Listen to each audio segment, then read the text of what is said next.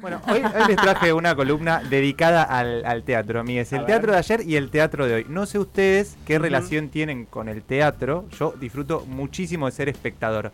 Mauricio Cartuno, un gran maestro de la dramaturgia argentina, dice que es una actividad erotizante, una especie de fiesta que coquetea con la orgía y las sensaciones y hasta puede ser un hecho reparador, un hecho eh, sanador.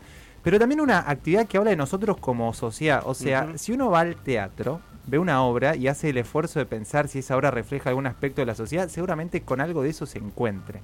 Vamos a hacer esto, yo les propongo esto en este Preguntas tal vez. Vamos al pasado 1820 y después volvemos. Sí. ¿Por qué 1820? Porque es la época en la que brilló Trinidad Ladrón de Guevara. Ese era su segundo nombre. A mí me dicen 1820 y me cuesta entender en qué momento de la humanidad estoy. o sea, 1820 fue hace muchísimo tiempo. Muchísimo, sí, hago como 200 años. sí, igual a mí me cuesta en el 2022, así que no está tan mal que en 1820 te cueste. Pero a lo mejor algo sacas en, limpio hoy con, con esto. Bueno, les decía que 1820 es la época en la que brilló Trinidad Ladrón de Guevara, una de nuestras protagonistas de este Preguntas tal vez, una actriz que me sorprendió porque esquivó algo al menos la rígida época en la que vivió. Ahí va. Bueno, con 17 años, ella nace en, lo que es la actual Uruguay y con 17 años la sociedad montevideana le reconocía su trabajo como actriz en la Casa de la Comedia, ahí en Montevideo. No se los dije antes, y esto tal vez te sirve, Leo, para meter cosas sobre 1820 o el siglo XIX. El teatro, el teatro era una de las principales formas de entretenerse. ¿sí? Había teatro callejero, había circo y había también teatro de sala. Bueno, y además era itinerante, o sea, se iba moviendo por diferentes ciudades. Claro, en esa época las ciudades eran muy pequeñitas, entonces era necesario ir girando porque si no, no alcanzaba para cubrir los costos de todo eso, todo esas o estamos hablando del teatro elitista, había algo de eso, sobre todo en el teatro de sala, pero no en el teatro callejero y mucho menos en el circo, que a lo mejor justamente se daba en la calle. Pero en los teatros, como este teatro que yo les decía, la Casa de la Comedia de Montevideo, o incluso el Teatro Coliseo de Buenos Aires, era un, teatro, no sé si elitista es la palabra, pero sí que no accedía a cualquier persona ah, a esos mismos teatros. Eh, y eso es interesante para, para pensar. Bueno, yo les decía que era itinerante porque las ciudades eran pequeñas y había que presentarse en varios lugares. Así que imagínense el nivel de exposición de actores y actrices. Además, las poblaciones eran bastante más reducidas que hoy en día. Bueno, si vos eras actriz, si eras actor, cualquier cosa que, hicieras, la sociedad se enteraba, ¿no? Y digo esto porque eh, sabían ustedes, se lo dije recién, que eh, Trinidad Guevara actuaba en la Casa de la Comedia de Montevideo y empezó a circular un rumor, oh. ¿sí? Un rumor alrededor de ella. Alrededor de ella de que estaba en una relación amorosa con Manuel Oribe. Por la duda no estoy hablando ni de Z Tangana ni de Rosalía como recién Carva, estamos hablando de otros personajes. Manuel Oribe, un militar de la alta sociedad ah. Que atenti después va a ser presidente del Uruguay. ¿sí? este señor. Manuel, Oribe, exactamente. Y tenía, bueno, el rumor decía que tenían una relación amorosa entre ellos. Con Trinidad. Exactamente. Entonces, cada vez que la iban a ver a Trinidad, la gente, además de verla y disfrutar de ella como actriz, sabía que en realidad estaba en una relación amorosa con el futuro presidente. El morbo no tiene siglo. Bueno, muy buena. Oh, tendría que haber puesto el título eso. El morbo. Me encanta, me encanta esa frase. Bueno, Trinidad yo le decía que era una mujer bastante independiente para la época y a mí me sorprendió y hasta me gustó un montón porque abandona la casa de su padre. O sea, sorpresivamente se va de la casa de su padre y se va a vivir sola a Montevideo, a una casa que luego, bueno, la echan, ¿sí? Y pierde su casa después, ¿sí? Eh, y también pierde su trabajo en el teatro. Es decir, ella trabaja en la casa de Montevideo, en esta casa de la comedia de Montevideo. Ese teatro cierra, ella se había ido a vivir a Montevideo, pierde esa casa, la echan justamente por este rumor que andaba ahí con amores con este Manuel Oribe, ¿sí? Y además algo que es interesante, y es que nunca se casa esta, esta mujer, Trinidad Guevara, nunca se casa, a ver, a pesar de haber tenido un hijo con Oribe.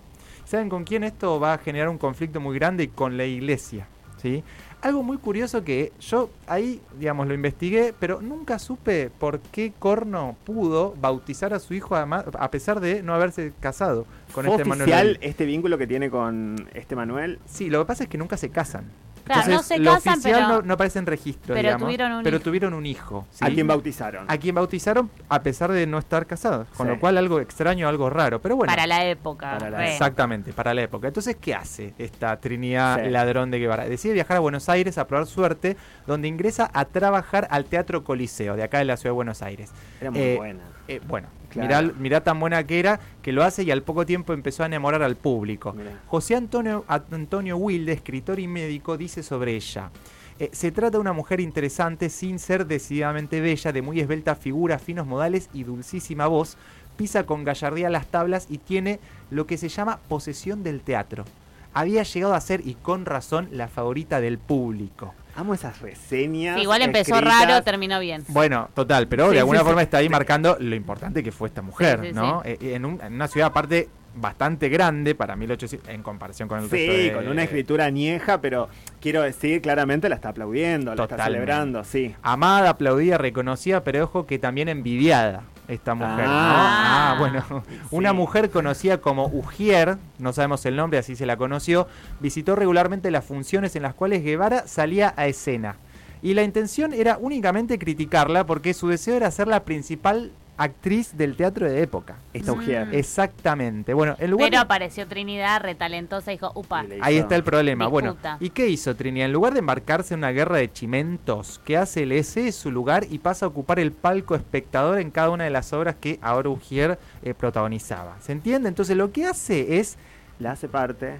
Se corre ella, dice, ¿sabes qué? Yo no voy a disputar ningún tipo de nada con vos. Y se corre y se va al palco a ver cómo actúa Ujier en un montón de obras interesante, porque algo de lo que sucede ahí es, bueno, los rumores, va, no, no, rumores, los registros es que esta mujer no tenía talento, ¿sí? Ah. Eh, entonces, como no tenía talento, le permitió a Guevara volver a escena y fíjense de dónde saqué esta conclusión. El periódico El Argos, el 14 de julio de 1821, dice esto. Por fin la Trinidad Guevara ha dejado de guardar silencio y ha agradado tanto al público en tres comedias seguidas. El chismoso, el bruto y la enterrada en vida. La dulzura natural de su voz es capaz de agradar a cuantos sepan o ignoren nuestro idioma. O sea, gracias por volver, Trinidad. Qué bueno que te fuiste Ujier. De alguna forma era lo que estaba diciendo el Argos en 1821. Bueno, pero ojo. Era el intruso de ese momento, ¿no? Algo así hay de, de chimento, de pelea. Pero ojo que la pelea entre Ujier y Guevara no termina ahí, ¿no? fíjense lo que decía él Mira el nombre de este periódico, ¿no? Era muy clásico de esta época. El Despertador Teofilantrópico Místico Político. Ese es el nombre. Ese es el nombre. Es un periódico del padre Francisco de Paula Castañeda, decía en su número 59. La Trinidad Guevara es una mujer que por su criminal conducta ha excitado contra sí el odio de las matronas y la execración de sus semejantes. Su impavidez la arroja hasta presentarse en el teatro con el retrato al cuello de uno de sus aturdidos, que desatendiendo los sagrados deberes de su legítima esposa y familia vive con esta cómica, esta Ana Bolena. Atenti acá. Ah, Carvalho me preguntaría quién es esta Ana Bolena. Bueno, yo te respondo, Carva. Ana Bolena fue reina consorte de Inglaterra a mediados del siglo XVI. O sea, fue reina por su casamiento con Eduardo VIII. ¿no? A esta Ana Bolena se la cuestionó y hasta se la decapitó. Amor, ¿cómo me estás mirando, Leo? No, no, no, porque aparte hay un montón de nombres y quiero ver. Hay que seguirlo, si en el mapa. Bueno, a Ana Bolena se le, le cortan la cabeza, ¿no? porque, bueno, la, cuestionaron justamente por adulterio, por incesto y por traición. Sabemos hoy que fue inocente, pero obvio, muy criticada en aquella época. Y esto es lo que le dice justamente a eh, Trinidad Guevara, ¿no? Le está acusando de ser como Ana Bolena. Ahí va. Y otra cosita que es importante, que se la critica a Guevara porque en escena ella tenía cuadros de sus amantes mientras que hacía las funciones ahí colgados. ¿Se entiende? Claro, era una polémica. Era una polémica. Era muy, bien. Pero me encanta, me encanta esa postura. Bueno, de hecho tenía un cuadro ahí de Oribe, el futuro presidente del ah. Uruguay, por haber tenido un hijo con ella. Y se la critica, ¿saben por qué? Porque es por ser madre soltera. ¿Sí? Por eso se la critica, ¿no? Eh, Trinidad no se calla. Se la critica, perdón, por eso, se la pone con otras mujeres, como todas cosas que después se extendió a lo largo de los años. Pero fíjate que nada le dice nada a Oribe. por haberse rajado porque no estuvo más con ella, digamos, se fue al Uruguay a batallar contra la invasión portuguesa y desaparece la vida de eh, Trinidad Guevara. Pero nadie dice, che, qué mal que estuvo Oribe, se la cuestiona a ella, por ser mujer, por ser actriz y por ser además protagonista y estrella del teatro porteño. Y además de que era una actriz interesantísima, también una escritora hermosa. Miren lo que responde justamente a esto que yo les leía recién. Ella. Ella misma responde en un, artículo y dice, público respetable. La agresión tuvo por causa defender el decoro de la señora Ujier y un periodista sacerdote oh. ha venido a ser sacrificador. Así se me ha calumniado. Según el autor, yo pertenezco a las furias, no a las mujeres. Pero ¿he dicho yo alguna cosa en contra de ella o ha sido el mismo público? y aunque fuera justo vengarse en mí, ¿sería preciso que un sacerdote periodista fuera el sacrificador y la Gran Buenos Aires el templo donde yo fuera sacrificada? Bueno, una altura para responder en esa guerra. Lo ubica y lo categoriza y le dice, sos un sacerdote, ¿sabes? Exactamente. Bueno, el trasfondo era justamente que ella no se había casado y que tenía muchos hijos con amantes diferentes, ¿no? Si como actriz el público la había defendido, bueno, Ujier y este sacerdote misógino la intentaron desprestigiar por mujer, por actriz y por todo lo que se nos pueda ocurrir. Bueno, vida compleja tuvo Guevara, enfrentándose con la iglesia, como decía recién, por ser mujer, por ser actriz. Creo que cuando tenés estos enemigos en esta sociedad es porque tu vida, tu ser incomoda, porque hay algo que, se corre las formas de la época y en este caso se llamó Trinidad Guevara. Bueno, dejamos, si les parece, el siglo XIX y volvemos al presente, si les parece bien, porque hablé con Jimena, bueno, Copolino, ¿sí? Pero charlamos un ratito y me contaba que a lo mejor eh, muchas veces le dicen Capolino, así que no sabemos si le decimos Copolino o Capolino, pero bueno, vamos a, vamos a nombrarle, vamos a decirle que hablé con Jimena Capolino, así me gusta. Dramaturga, directora, actriz, que tiene mucho para contarnos sobre el teatro de hoy. Su ópera prima fue 25 de noviembre o El comportamiento de las mariposas, estrenada en el 2018, pero que tuve el gusto de ir a ver el año pasado en el Teatro San Martín. Una obra que eh, da cuenta de la militancia política de las hermanas Mirabal ¿sí? Eh, contra la violencia y la dictadura de Trujillo en la República Dominicana. De verdad que me pasaron cosas cuando la fui a ver. Hay una narración, hay un, hay un juego de luces, sonidos que te penetran, ¿no? No, no te pueden pasar jamás por el costado. Y lo que es obvio, pero es importante decir, muchísimo trabajo más allá de lo que pude percibir en el momento. Actuar en teatro se supone que es una actividad tan ritual, tan primal, tan sencilla como una persona en un espacio de demostración y un otro, un otro, expectando.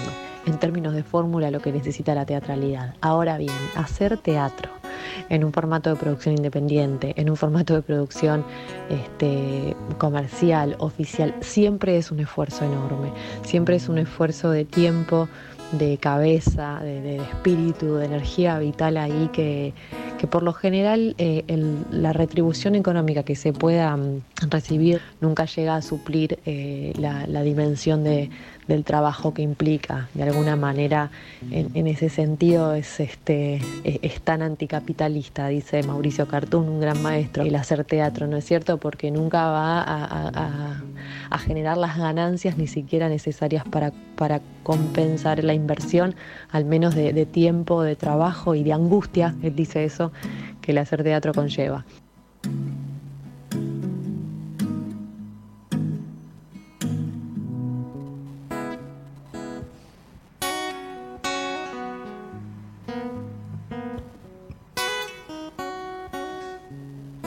Bueno, hay, hay algo que para mí es muy importante decir y que creo que nunca me había percatado, porque uno va al teatro, a mí me gusta muchísimo, les decía al principio, pero como espectador te sentás, disfrutás, a lo mejor si vas con alguien te quedas charlando sobre la obra, o bueno, si vas solo, lo charlas con, vos mismo. Pero hay mucho por detrás que no sabemos, cosas que suceden eh, más allá del detrás de escena, que es esto que menciona Jimena, ¿no? Como el esfuerzo de tiempo, de, cabeza y de espíritu, ¿no? Y hay algo más que es esto de lo anticapitalista, ¿no? A mí me gustó mucho esto, esto que.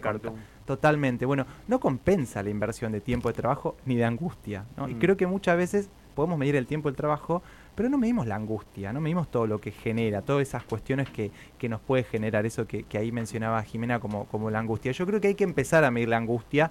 No sé bien cómo, pero simplemente ese día me pareció, me pareció genial. un reaspecto que nos consume, sí. Totalmente. Bueno, esto va cambiando, tal vez lentamente, pero al menos hay un avance. Y acá Jimena nos cuenta. Y ahí el colectivo de actrices y de artistas y de teatristas y demás entiendo que se empieza a organizar un poco más en pos de, ganar derechos laborales, de mejorar las condiciones de trabajo, bueno, en definitiva, de batallar contra tanta y tanta desigualdad.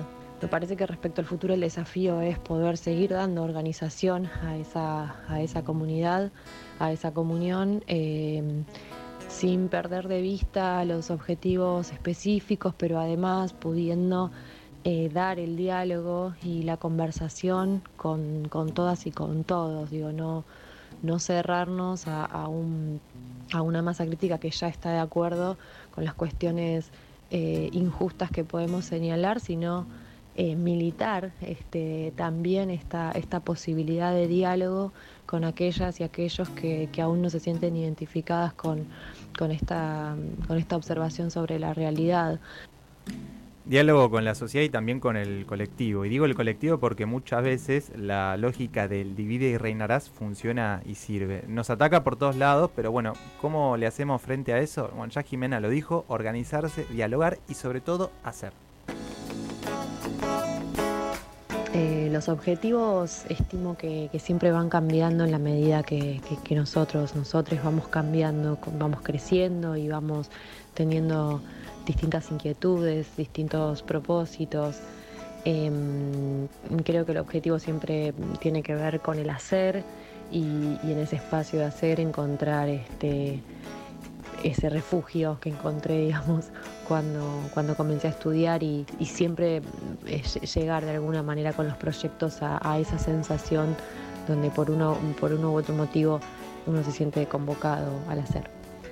Me parece que el teatro siempre es una trinchera de lucha, que el teatro siempre está reflejando a la sociedad, que la humanidad se puede ver ahí y encontrarse, mejor dicho, con, consigo misma en el espacio de la teatralidad, en el acontecimiento, en el ritual en sí. Y el teatro siempre está hablando del mundo. Entonces, eh, me parece que siempre están elaborando eh, mensajes, discursos, reflexiones, eh, interrogantes que tienen que ver con, la transformación de la sociedad hacia un camino mejor, ¿no? Bueno, muy agradecido a Jimena eh, Copolino por habernos compartido sus ideas y todo esto que, cuenta. Y en nuestro Instagram pueden encontrar su, su, contacto y sus redes para seguirla también. La verdad es que me encanta la idea de que la humanidad se puede encontrar ahí mismo en el espacio de la teatralidad. Es decir, el teatro habla de un mundo en transición, en transformación. El teatro es un refugio, una trinchera, una posibilidad de encuentro, decía Jimena, ¿no? Muchísimo más que un guion, que actores y actrices en escena, luces y demás. Así que ya saben, en la próxima función levanten sus rostros, observen bien, porque seguramente detrás de ese árbol hay un bosque entero por descubrir.